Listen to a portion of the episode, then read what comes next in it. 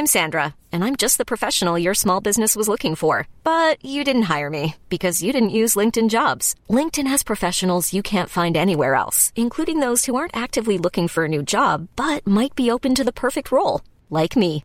In a given month, over 70% of LinkedIn users don't visit other leading job sites. So if you're not looking on LinkedIn, you'll miss out on great candidates like Sandra. Start hiring professionals like a professional. Post your free job on linkedin.com/achieve today.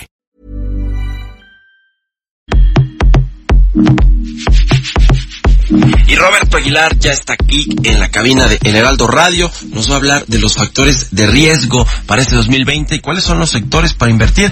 Usted sabe que el 2020 para muchos es un año cabalístico y pese al cierre positivo de los mercados financieros, pues no, no va a estar exento este año, por supuesto, de factores de riesgo, pero también hay oportunidades, como dicen los chinos en eh, eh, crisis, también hay oportunidades y hay sectores interesantes para invertir. ¿Cómo estás, mi querido Robert? Muy buenos días. ¿Qué tal Mario? Pues gracias. Eh, mira, te quiero comentar justamente empezar desde lo más general este panorama para 2020 que como dices es cabalístico, por, por lo menos yo creo que sí nos va a ir mejor y eso ya es ganancia.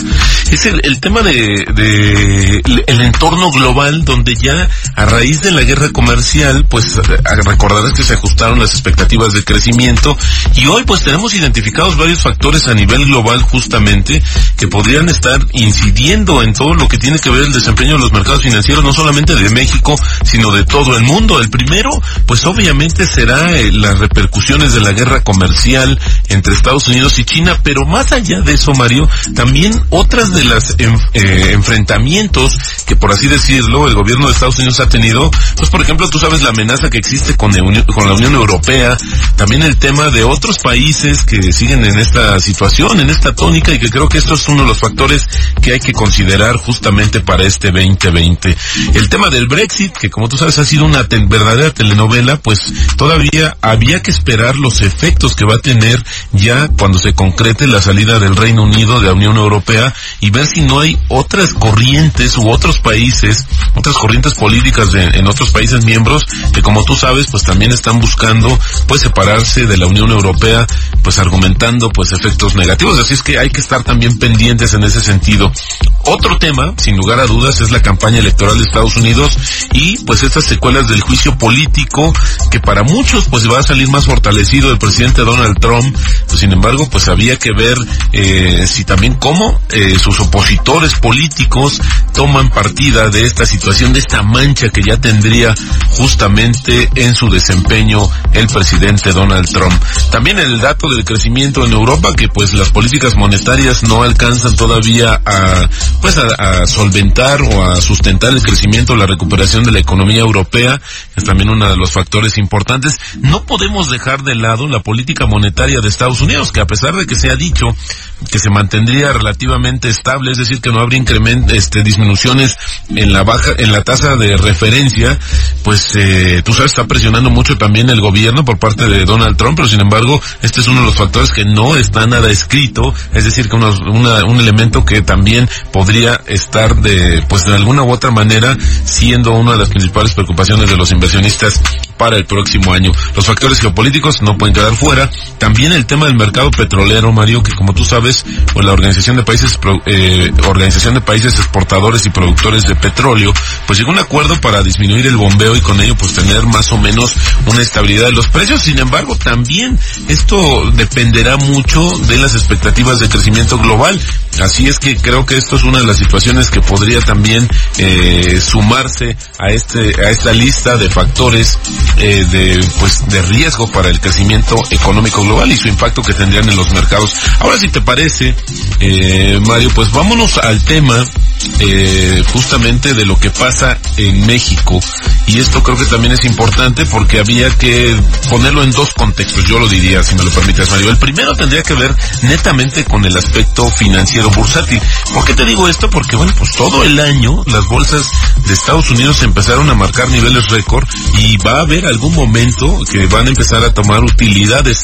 Esto será una de las situaciones donde probablemente los inversionistas vean algunas señales de debilidad de la economía y con ello pues fuera un, argumento para empezar a deshacerse de posiciones. Esto sin lugar a dudas tendría un impacto eh, justamente en los mercados eh, locales, es decir, en la, Bolsa Mexicana de Valores, en los mercados bursátiles nacionales. Y la otra, el otro efecto, Mario, sería la parte de las señales, como decía, de debilidad económica, porque como tú sabes, esta situación lo hemos platicado, pues los ciclos económicos entre Estados Unidos y México, pues ya son más divergentes, se abrieron, se, se despegaron, down. Pero esto quiere decir ahora que si tenemos una un buen crecimiento económico en Estados Unidos, por ejemplo, el tema de las remesas, eh, con más de 30 mil millones de dólares que llegaron este año, pues no es casual, porque justamente tiene que ver con este mayor dinamismo económico en Estados Unidos. Y si hay un crecimiento, una mayor demanda, pues nosotros como país vamos a salir también beneficiados. Así es que había que estar atento justamente con esas dos situaciones. Y yo nada más sumaría, Mario,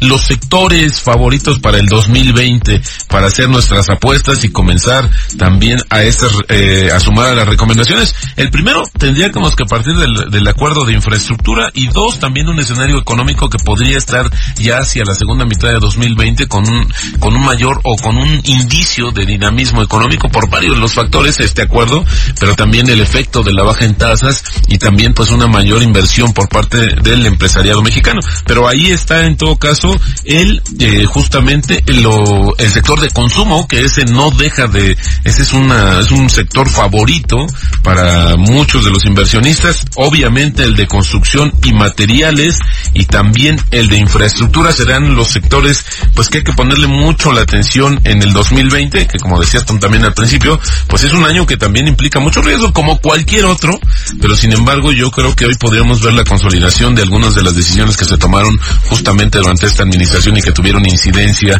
en eh, los mercados financieros y también a nivel de la economía, eh, a nivel financiero y también de la economía de a pie, como decimos, y creo que es importante verlo en ese sentido. Ojalá no haya una decisión, ojalá también los, los eh, eh, proyectos insignias de este gobierno que tienen que ver con el tren Maya y el aeropuerto de Santa Lucía, pues comiencen ya realmente a generar una mayor demanda de materiales y con ello se pueda dar un poco más de impulso a la economía eh, nacional. Pues así pinta el, el panorama, Mario, pues y bueno, pues muchas felicidades en este inicio, en este arranque del 2020, año cabalístico para muchos, creo que vendrán cosas buenas. te deseo lo mejor también a todos nuestros radioescuchas que nos hacen el favor de sintonizarnos todos los días. La verdad, los mejores deseos. Y bueno, pues vamos adelante como los mercados financieros, los mercados bursátiles, Mario. Excelente 2020. Muy buenos días. Muchas gracias, mi querido Robert, y por supuesto que tengas un feliz año nuevo. Feliz 2020. Mario Maldonado en Bitácora de Negocios.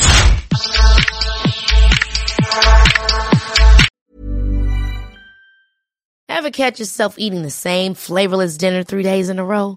Dreaming of something better? Well, HelloFresh is your guilt-free dream come true, baby. It's me, Kiki Palmer. Let's wake up those taste buds with hot, juicy pecan-crusted chicken or garlic butter shrimp scampi. Mm. Hello Fresh. Stop dreaming of all the delicious possibilities and dig in at HelloFresh.com. Let's get this dinner party started.